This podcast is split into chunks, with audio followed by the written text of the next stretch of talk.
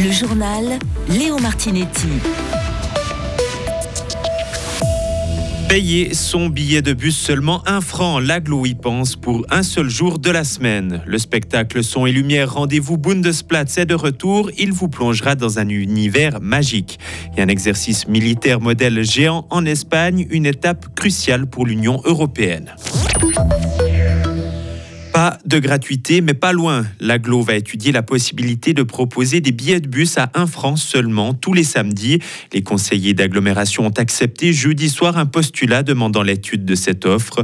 Avoir des transports publics entièrement gratuits n'est pas possible, mais il existe une zone grise dans la loi. C'est ce que rapporte le secrétaire euh, des général de l'aglo de Fribourg, Félicien Frossard.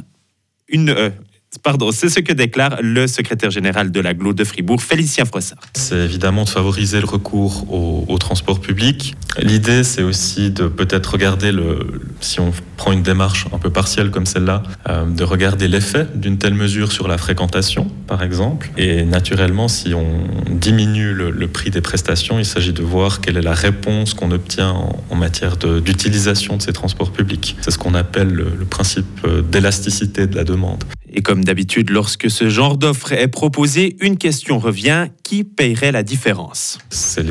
Collectivités publiques qui commandent les prestations de transport, qui financeraient une baisse des recettes payées par les usagers. Euh, là, il n'y a pas de surprise. Par contre, au niveau de, l'évaluation des coûts, c'est ce qui doit être étudié avant de concrètement euh, lancer de telles initiatives. On sait que les recettes contribuent pour une part non négligeable au fonctionnement des, transports publics. Si on les ramène à, à, zéro ou si on les diminue fortement par le biais d'un prix unitaire de 1 franc, évidemment, ce sont des pertes de recettes à compenser par les pouvoirs publics. Une étude plus approfondie va donc être menée pour savoir si ces samedis à 1 franc sont efficaces. Les braqueurs du lac Noir courent toujours. Dans la nuit de dimanche à lundi, des individus ont fait exploser un bancomat dans la région. Malgré l'important dispositif mis en place, dont un hélicoptère à capteur thermique, la police fait chou blanc pour le moment. Les recherches sur le terrain sont terminées, mais l'enquête se poursuit. Le montant dérobé et le mode opératoire des braqueurs n'ont pas été dévoilés. Un professeur de l'université de Berne, licencié sans préavis, il a publié des messages sur la plateforme X saluant les attaques du Hamas. Des propos inacceptables selon la direction de l'établissement. Une enquête administrative a aussi été lancée pour l'ensemble de l'Institut d'études du Proche-Orient où le professeur en question était employé. La façade du Palais fédéral à nouveau illuminée. La 13e édition de Rendez-vous Bundesplatz démarre en fin de semaine.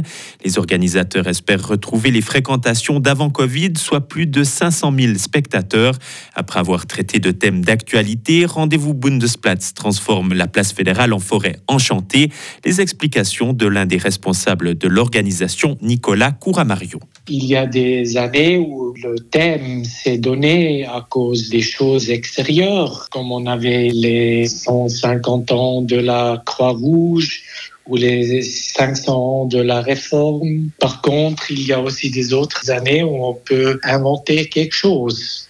Et cette année, on a pensé de faire quelque chose qui est un peu un thème magique, de beau, un peu réjouissant, qui met euh, l'ambiance. On s'est dit que cette année, on veut faire quelque chose qui n'a pas un message direct pour euh, faire quelque chose qui va pour tout le monde.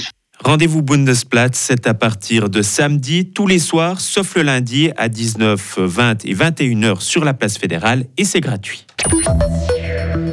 Le bilan s'alourdit à Gaza. Environ 3000 personnes ont été tuées dans les frappes israéliennes. Les autorités font aussi état de plus de 12 000 blessés. Côté israélien, l'attaque de samedi a tué près de 1400 personnes. Près de 3000 militaires mobilisés en Espagne. Neuf États membres de l'Union européenne participent à un exercice militaire, une première avant la formation d'ici 2025 d'une force européenne de réaction rapide, un groupe de 5000 hommes en mesure de mener seul des interventions. Selon l'UE, c'est une telle force qui a manqué en 2021 lors de l'évacuation de Kaboul en Afghanistan suite au retrait des forces américaines et de l'OTAN. Et enfin, c'est officiel, l'opposition pro-européenne remporte les législatives polonaises. Un succès qui met fin à huit ans de pouvoir populiste nationaliste du parti Droit et Justice.